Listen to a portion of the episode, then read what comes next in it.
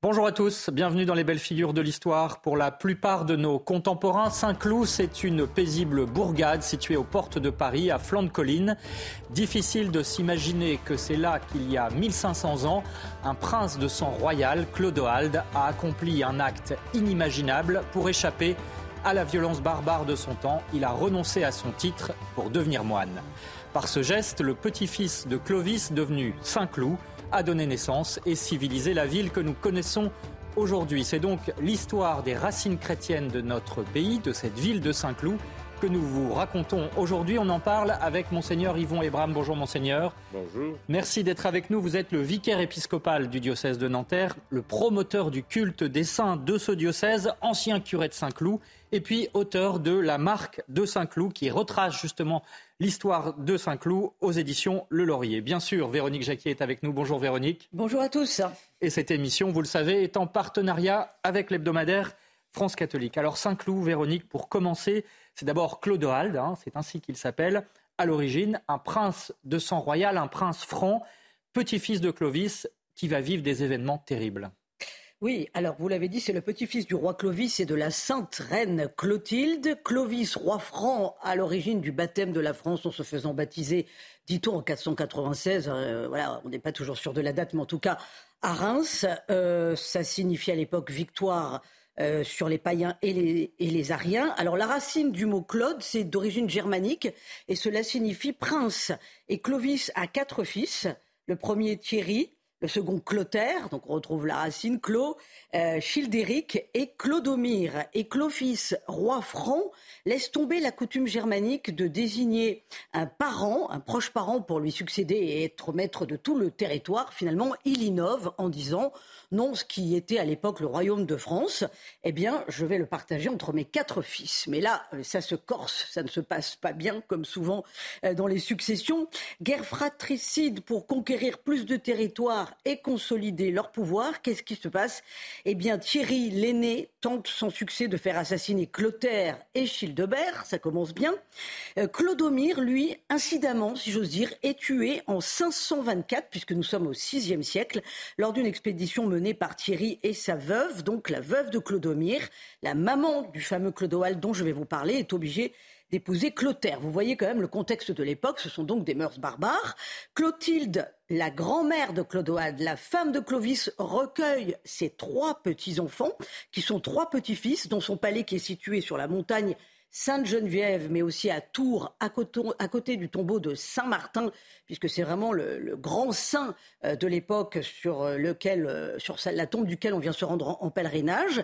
Donc ça veut dire que ce petit Clodoald, qui est orphelin de père, qui voit sa maman épouser son oncle, qui est élevé par sa grand-mère, reçoit quand même une éducation chrétienne, puisque je vous le rappelle, Clotilde deviendra Sainte Clotilde, et c'est aussi elle qui est à l'origine de l'évangélisation et de la catholicisation, si j'ose dire, de, Clovis.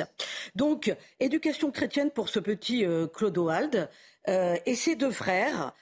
Alors, qui va hériter du royaume paternel? Puisque comme il y a les petits-fils, les oncles se disent, ils sont toujours vivants, c'est peut-être pas bon signe que, que ça reste en l'état, surtout que ils sont les petits chouchous de la reine Clotilde. Donc, un stratagème est monté par Clotaire et Childebert pour éliminer les neveux. Donc, vous imaginez, c'est absolument atroce hein, et c'est machiavélique.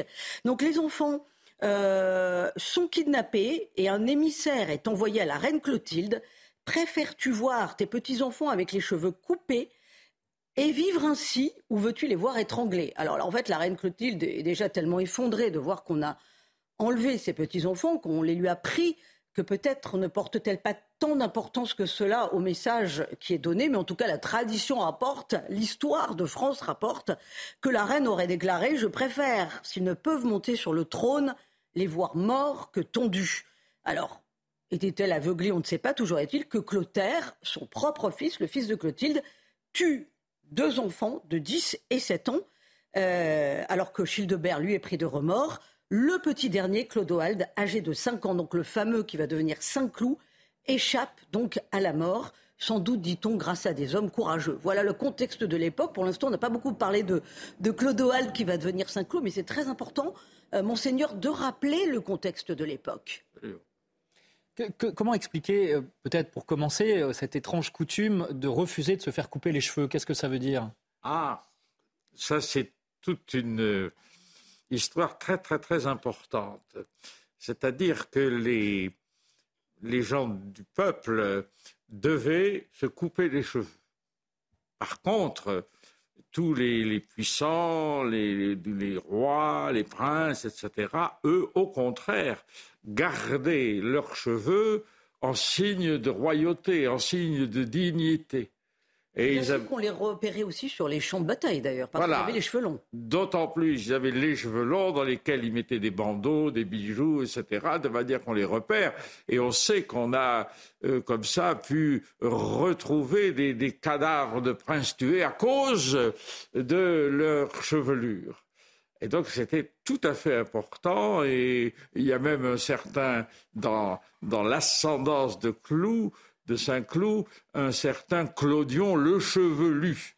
À cause de ça, c'est-à-dire qu'il était le prince. Mais alors, comment expliquer que dans ce monde euh, mérovingien, euh, donc converti au catholicisme grâce à, Clotilde et Clovis, euh, il y ait autant de violence, et y compris à l'intérieur d'une même famille? Eh bien, c'est tout simplement parce que, à quelque époque que ce soit, et, qui que l'on soit, on a du mal à devenir chrétien. C'est assez facile euh, de recevoir le baptême. Ensuite, il s'agit de mettre en pratique euh, ce que dit la foi chrétienne, en particulier sur l'amour des ennemis, par exemple. Et il est sûr que, vous l'avez très bien rappelé tout à l'heure, euh, lorsque Clovis est devenu chrétien, il a voulu modifier cette habitude de la tanistrie, comme on disait, cette forme de, succession, pour éviter précisément cet accès de violence, parce qu'on n'hésitait pas, euh, pour euh, emporter le pouvoir, de supprimer tout simplement les gêneurs. Voilà. Et donc on a mis beaucoup de temps pour découvrir qu'il y avait peut-être d'autres manières de vivre. Il ne suffit pas de prendre des décisions au sommet, au niveau légal, pour que immédiatement ça se traduise dans, les mœurs, euh, de la société. Mais alors, euh, cette loi justement dynastique changera avec euh, la loi salique, hein, c'est-à-dire le choix de l'aîné pour porter la couronne, et c'est ce que mettront en place les rois de France par la suite. Exactement. La loi salique, donc du, puisque c'était Clovis, c'était un franc salien, c'est ça la loi salique. Il y a d'ailleurs une, on, connaît le texte de cette loi qui est un rassemblement en fait de textes, et il y a un très beau prologue euh, qui dit ce que je viens d'essayer d'expliquer tout à l'heure, c'est-à-dire que tout se base sur l'évangile et sur l'amour, et que par conséquent, on va devoir changer bien des choses. En particulier, cette succession, au lieu de passer par des collatéraux, c'est-à-dire des neveux, des frères, etc., la succession va se faire euh, dans les descendants, de manière euh, donc légitime, puisqu'on a des fils et c'est nos fils qui vont hériter euh, de l'héritage paternel. En attendant donc Saint-Cloud, revenons quand même à lui, puisque c'est notre belle figure du jour, va choisir d'interrompre ce cycle de violence, Véronique, en renonçant au trône, et c'est ça qui fondera un peu son, histoire et sa trace dans l'histoire. Euh, en revanche, on sait peu de choses de lui, à part peut-être son enseignement religieux. Oui, alors ce que l'on sait de lui euh, provient de Grégoire euh, de Tours, euh, parce que Clodoald est né en 522, il est mort en 560, ça on le sait.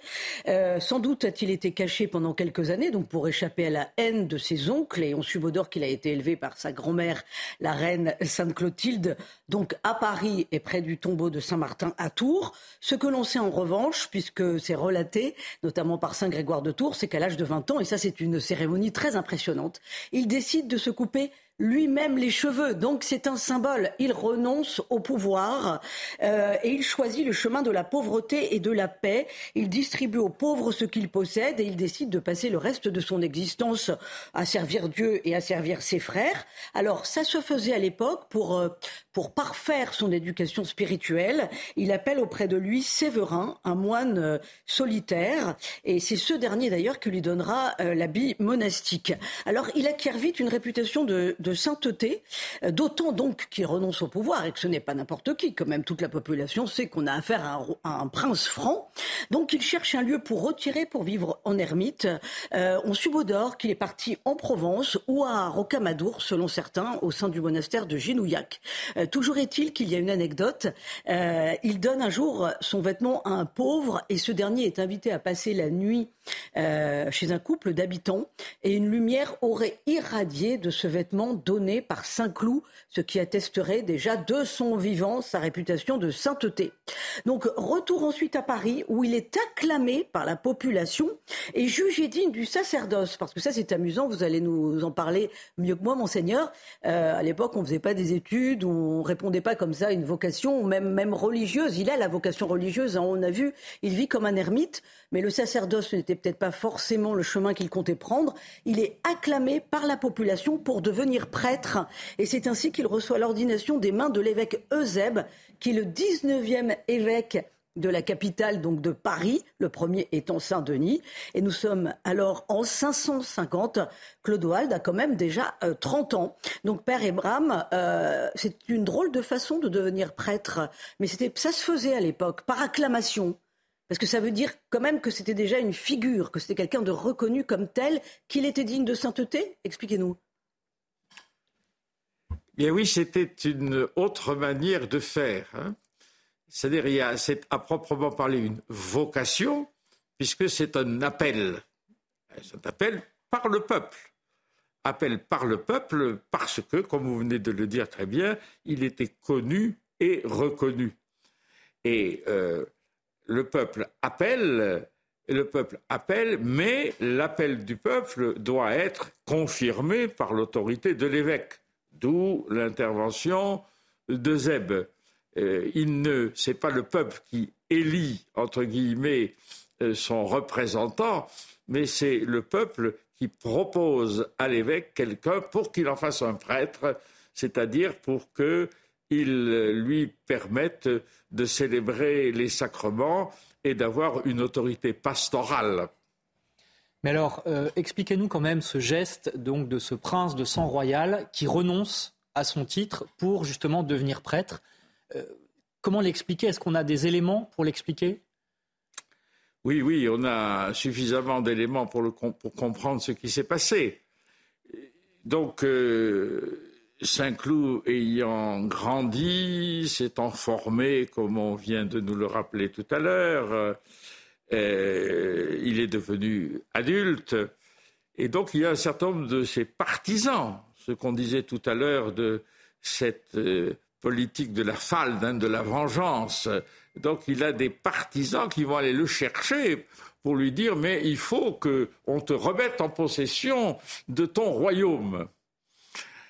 Et lui, précisément, euh, refuse d'entrer dans cette escalade et il va choisir, plutôt que de devenir roi sur cette terre, de se mettre au service du roi du ciel. C'est pour ça qu'il devient ermite, puis moine, puis prêtre. C'est pour cela qu'il va devenir ermite, c'est pour cela qu'il va devenir moine, et c'est pour cela qu'il va accepter aussi de devenir prêtre. Alors, euh, il, euh, renonçant à la royauté sur cette terre, il arrête cette politique de vengeance et euh, il décide de le manifester aux yeux de tous en se coupant lui-même les cheveux, comme on le disait tout à l'heure. C'est évidemment très symbolique. Très symbolique, et c'est l'origine par exemple, de la tonsure monastique, n'est-ce pas, qu'on se coupe les cheveux en signe de renoncement euh, euh, aux privilèges de ce monde. Et euh, coupant ses cheveux, il se met sous la protection de l'Église, sous la protection de l'évêque. Avec un premier geste de prêtre qui est devenu Saint-Cloud très important, Véronique, c'est le fait de pardonner de pardonner à ses oncles d'avoir voulu le tuer. Oui, ça c'est un geste très fort. La première chose qu'il fait, c'est de se réconcilier avec ses oncles Clotaire et Childebert. Euh, sans doute, eux d'ailleurs, sont prêts aussi à l'accueillir de nouveau dans la famille royale, même s'il vit d'une façon très religieuse, parce qu'ils se disent qu'il n'a plus aucun pouvoir de nuisance et qu'il ne veut euh, plus rien du tout concernant le pouvoir euh, et le royaume. Donc, d'ailleurs, Childebert lui fait don de nombreuses terres, dont l'actuel bois de Boulogne à Paris, euh, et sur la commune de Nogent, Nogent qui est devenue aujourd'hui la ville de Saint-Cloud, donc aux portes de Paris, il construit un sanctuaire dédié à Saint-Martin et un monastère qui va perdurer jusque sous le règne de Louis XVI. Donc c'est pas rien quand même. On voit quand même qu'il y a vraiment un ancrage très chrétien concernant d'ailleurs le royaume de France. Hein. Donc comme les moines de son temps, il défriche la colline, il la cultive, il y plante de la vigne, il en fait vraiment un centre d'évangélisation et de civilisation, disons les choses.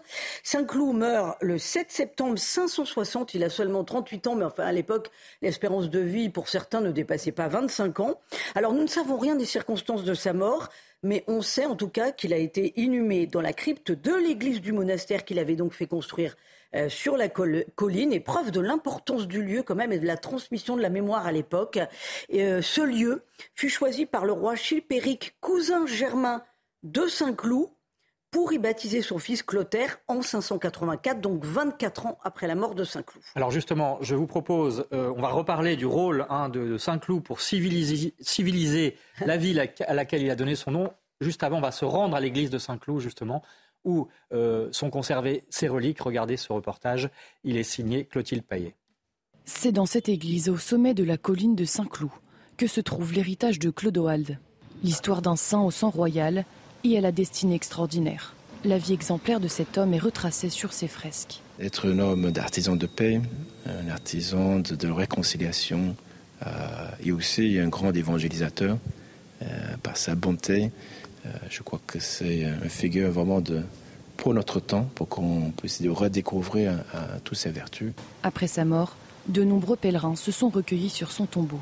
Saint-Cloud a joui d'une grande dévotion, encore très présente. Il y a une telle affluence, une telle affluence de pèlerins qui est venu se reposer, recueillir sur son tombeau, qu'ils étaient obligés de construire le premier pont sur le Seine de ces côtés-là parce qu'il n'y avait pas assez de bateaux pour accueillir tous les pèlerins. Aujourd'hui encore, son héritage est célébré. L'année 2023 marque les 1500 ans de la naissance de Clodoald, une occasion pour les chrétiens de prier sur ces reliques qui reposent au sein de l'Église.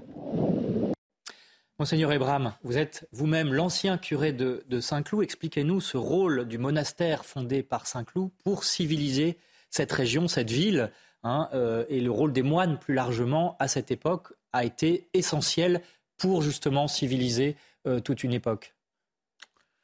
Vous nous avez rappelé tout à l'heure que les oncles de Saint-Cloud lui ont euh, fait cadeau un certain nombre de propriétés. À vrai dire, ce n'étaient pas les meilleures terres et les plus riches. On donnait cet endroit parce que ben, il n'y avait pas grand-chose, justement. En plus, en plus, c'était de l'autre côté de la Seine. Il faut pas oublier, donc il n'y avait pas de pont, comme nous le rappelait. Donc c'était un endroit assez pauvre. Donc Saint-Cloud vient s'installer là avec quelques compagnons pour y fonder ce qu'on appelait un moustier à l'époque, un monastère.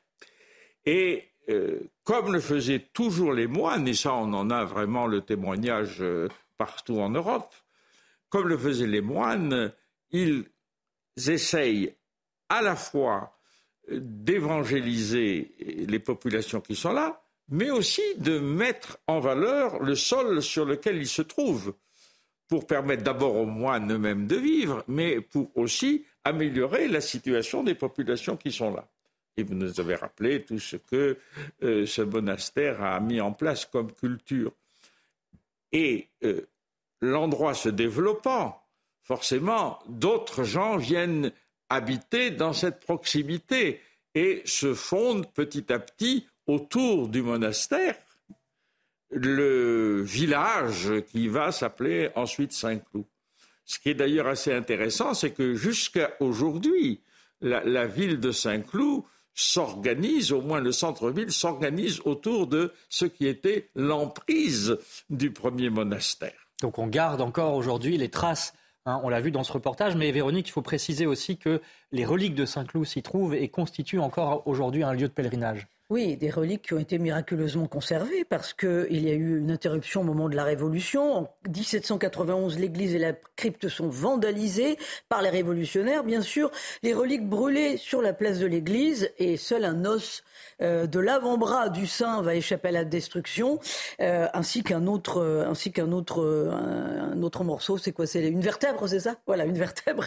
voilà, d'où le fait qu'il y a encore quand même deux reliquaires à honorer dans cette église. Rappelons quand même que la collégiale fondée par Saint-Cloud a été démolie par la reine Marie-Antoinette. C'est bien dommage, mais enfin, elle tombait en ruine et elle a donc fait bâtir une nouvelle église à 25 mètres de l'ancien sanctuaire. Voilà, et puis on peut signaler qu'encore aujourd'hui, les armes de la ville de Saint-Cloud font référence à ce saint dont nous parlons, hein, Claude Halde, euh, Saint-Cloud, on va le voir à l'écran, effectivement. Voilà, euh, cette crosse et puis euh, la fleur de lys, évidemment, qui rappelle le prince de sang royal. Un dernier mot, Véronique, très rapidement.